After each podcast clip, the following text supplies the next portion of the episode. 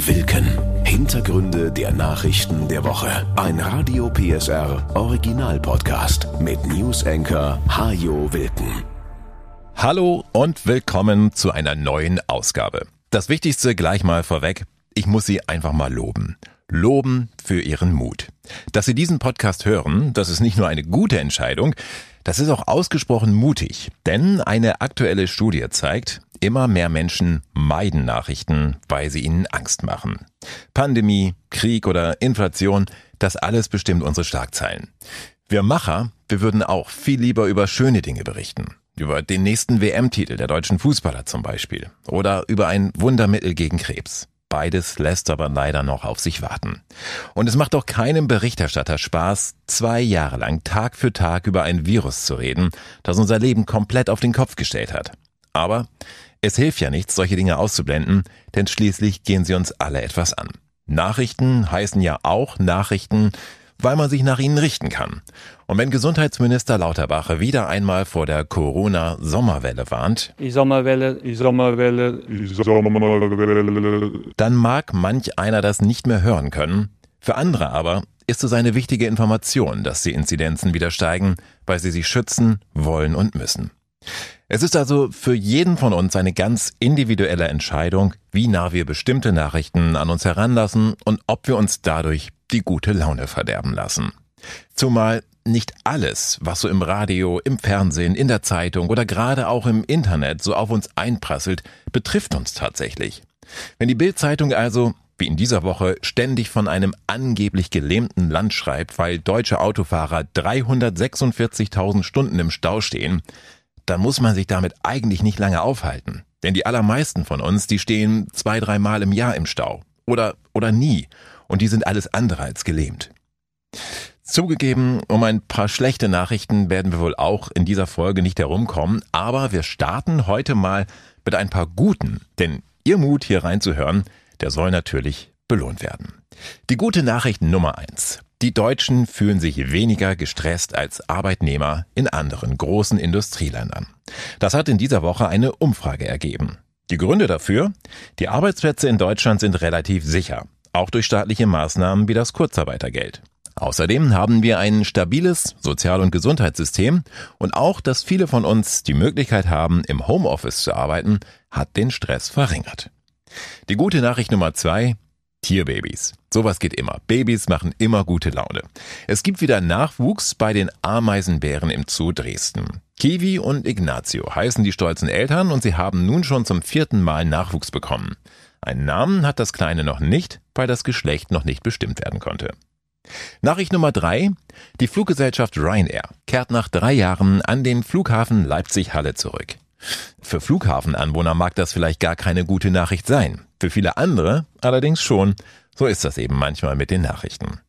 Ab November jedenfalls kann man wieder dreimal pro Woche von Leipzig aus nach London fliegen und zweimal wöchentlich nach Dublin. Für diesen Winter erwartet die Airline 80.000 Passagiere. Das soll aber erst der Anfang sein. Weitere Ziele ab Leipzig sollen hinzukommen. Von Dresden aus fliegt Ryanair ja bereits nach London und Mallorca. Und eine noch, die Macher der deutschen Mickey Maus haben ein Sonderheft gedruckt für Flüchtlingskinder aus der Ukraine. Wir wollen den Kindern damit ein Stück Freude und Leichtigkeit bringen in ihrem neuen Alltag in Deutschland, so der Verlag. Das Sonderheft hat eine Auflage von 5000 Exemplaren und wird über Schulen und soziale Einrichtungen kostenlos an Kinder aus der Ukraine verteilt. Und damit von Entenhausen zurück in die harte Realität. Und da bleiben wir gleich in der Ukraine. Bundeskanzler Scholz war in dieser Woche in Kiew. Endlich, sagen viele. Denn dass er bisher nicht dort war, hatte für einige diplomatische Spannungen gesorgt. Sie erinnern sich, der ukrainische Botschafter hatte Scholz sogar eine beleidigte Leberwurst genannt. Nun ist er also doch hingefahren, gut gelaunt im schwer bewachten Sonderzug und in Begleitung des französischen Präsidenten Macron sowie des italienischen Regierungschefs Draghi. Im Gepäck hatte er eine Einladung an Präsident Zelensky zum G7-Gipfel nächste Woche in Bayern.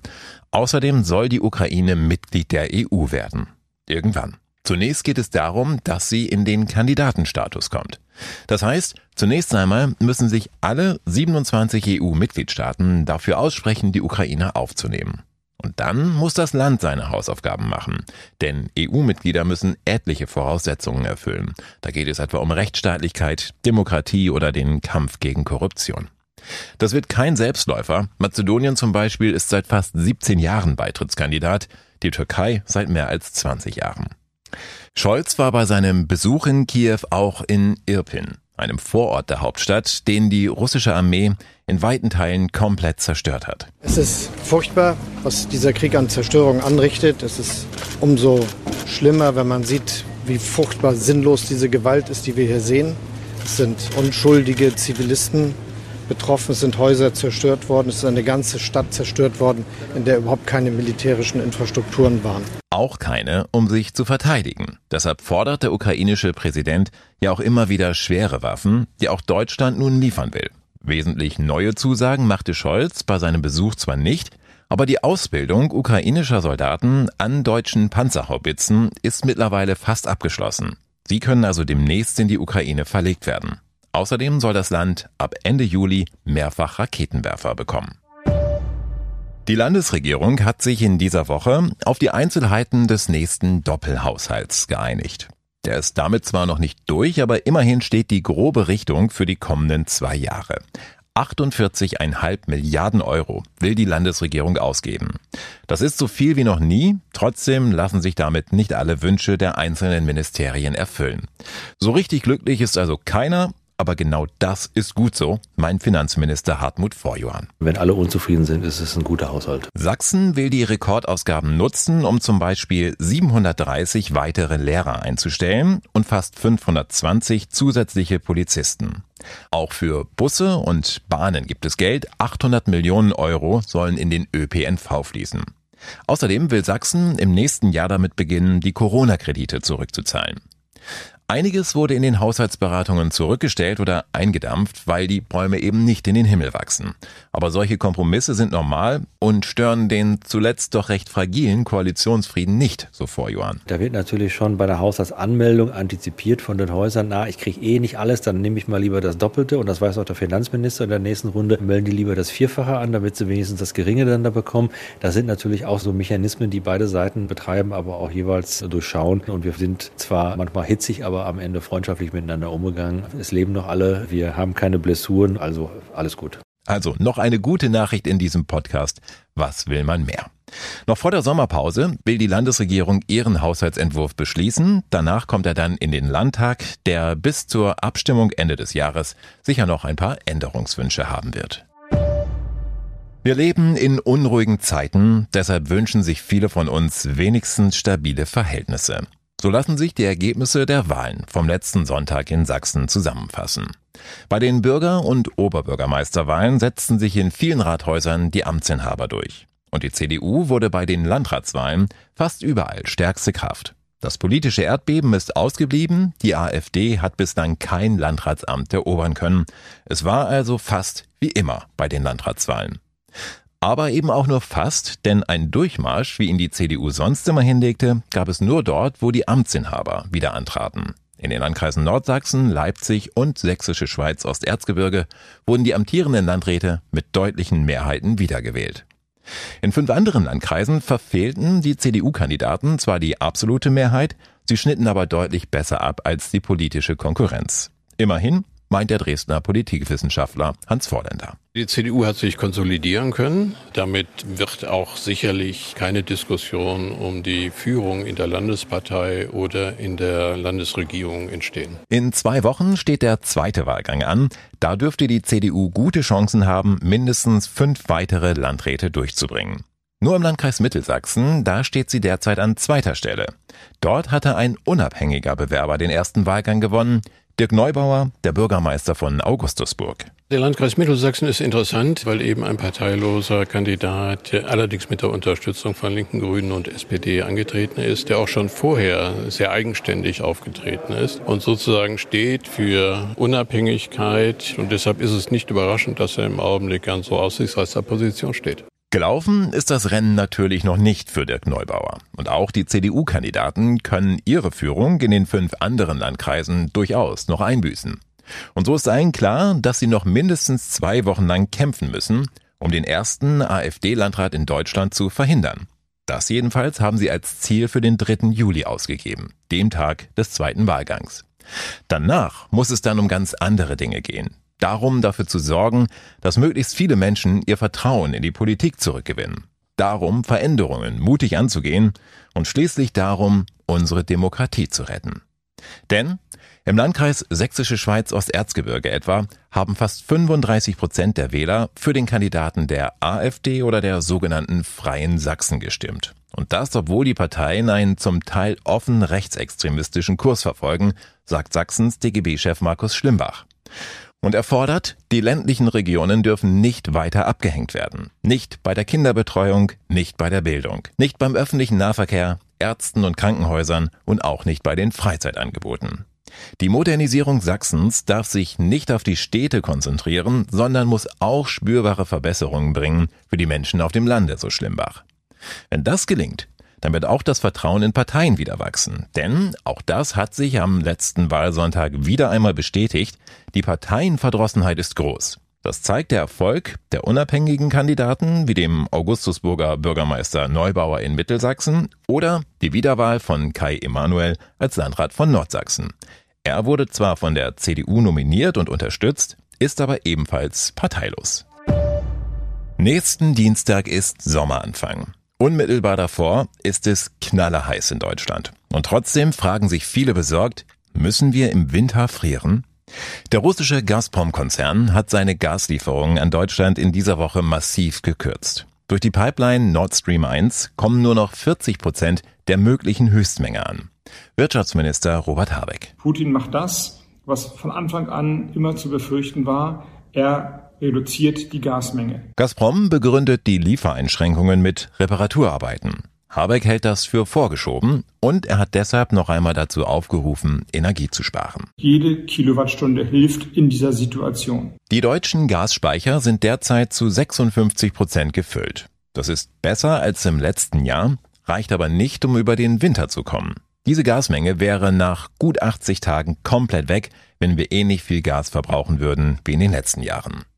Deshalb kann Habeck sich auch gesetzliche Maßnahmen zum Energiesparen vorstellen. Er hat sich zwar noch nicht festgelegt, man könnte aber zum Beispiel die vorgeschriebene Mindesttemperatur in Wohnräumen runtersetzen. Es kommt Gas nach Europa. Wir haben kein Versorgungsproblem, aber die Gasmengen müssen neu auf dem Markt besorgt werden und es wird teurer werden. Wie schnell das gehen kann, erleben wir seit Wochen an den Tankstellen. Die Preise für Benzin und Diesel sind seit dem Tankrabatt wieder kräftig gestiegen und man hat das Gefühl, die Ölkonzerne machen sich auf unsere Kosten die Taschen voll. Das ist aber tatsächlich nur ein Gefühl, meint das IFO-Institut. Das hat nachgerechnet und festgestellt, dass der Tankrabatt fast komplett beim Autofahrer ankommt. Beim Diesel haben die Ölkonzerne die Steuersenkung zu 100 Prozent weitergegeben, beim Benzin immerhin zu 85 Prozent heißt es. Dass Sprit trotzdem so teuer ist, liegt daran, dass die Preise insgesamt ansteigen, auch in anderen Ländern, so die Wirtschaftsforscher. Sie haben die Preise in Deutschland und Frankreich verglichen und festgestellt, auch in Frankreich sind die Preise gestiegen und zwar kontinuierlich in den letzten Wochen, während es bei uns zumindest am 1. Juni einen deutlichen Preisrutsch gab. Heißt, ohne Tankrabatt wären die Preise bei uns noch deutlich höher.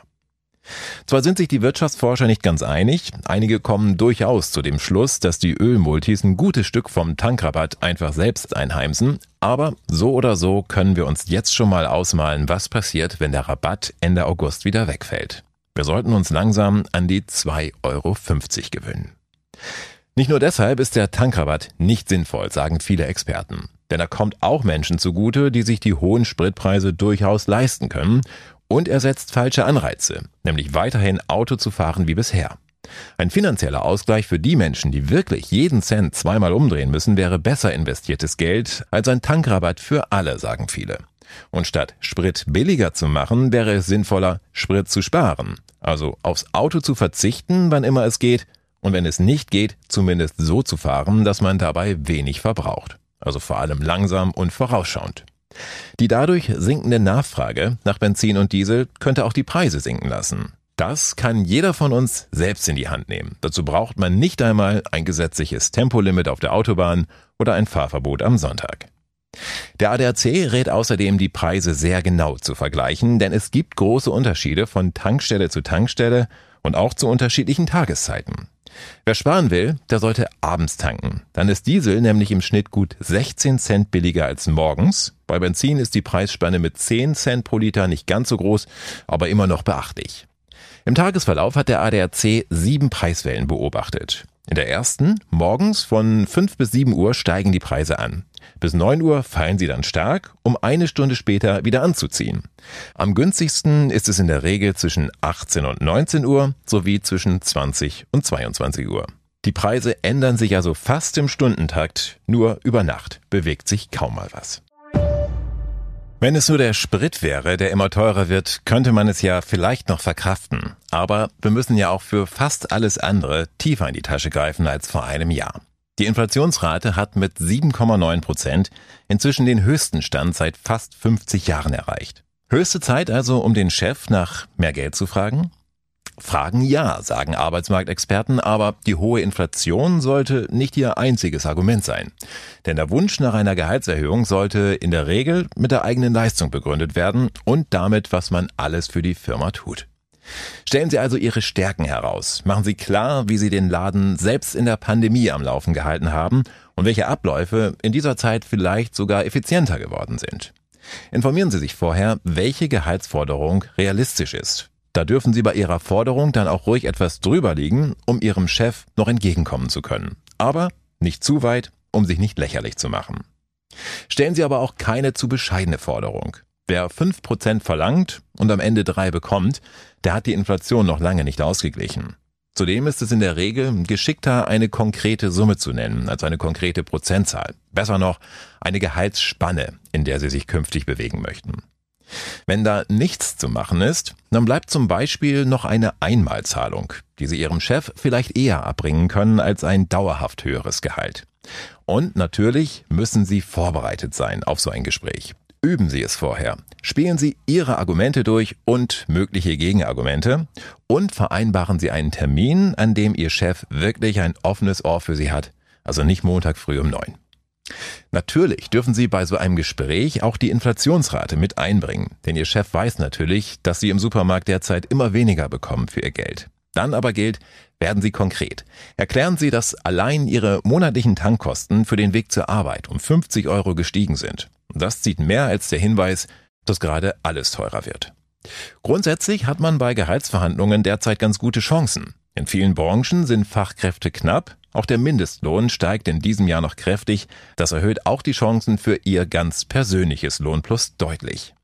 In der Stahlbranche hat es in dieser Woche erst den höchsten Tarifabschluss seit 30 Jahren gegeben. Die Löhne steigen ab August um 6,5 Prozent, was ja grundsätzlich schon mal eine Hausnummer ist, die derzeit krasse Inflation allerdings nicht ganz ausgleicht.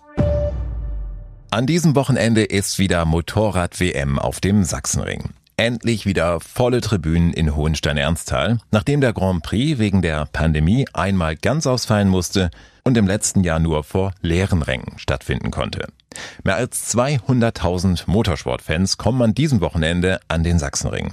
Eine der größten Sportveranstaltungen Ostdeutschlands ist wieder da und das ist wichtig für die ganze Region, so Sachsenring Eventmanager Lutz Oeser. Es kommen mehr und mehr Motorradfans aus anderen Ländern. Es ist natürlich auch ein Zeichen für die steigende Attraktivität. Hotels sind ausgebucht, Campingplätze gibt es nur noch Restplätze. Also hier am Wochenende wird echt was abgehen. Hotels, Restaurants, Handel, Tankstellen, Veranstalter, Sicherheitsdienste.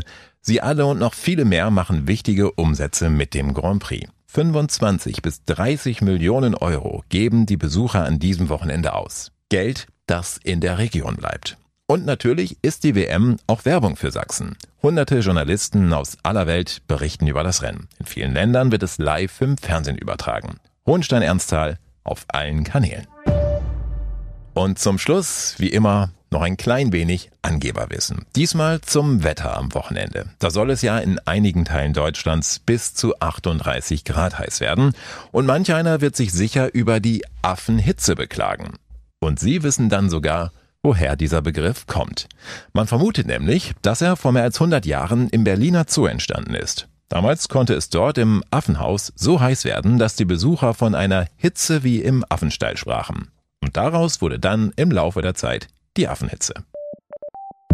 Das war Wilken. Hintergründe der Nachrichten der Woche mit Newsenker Hajo Wilken.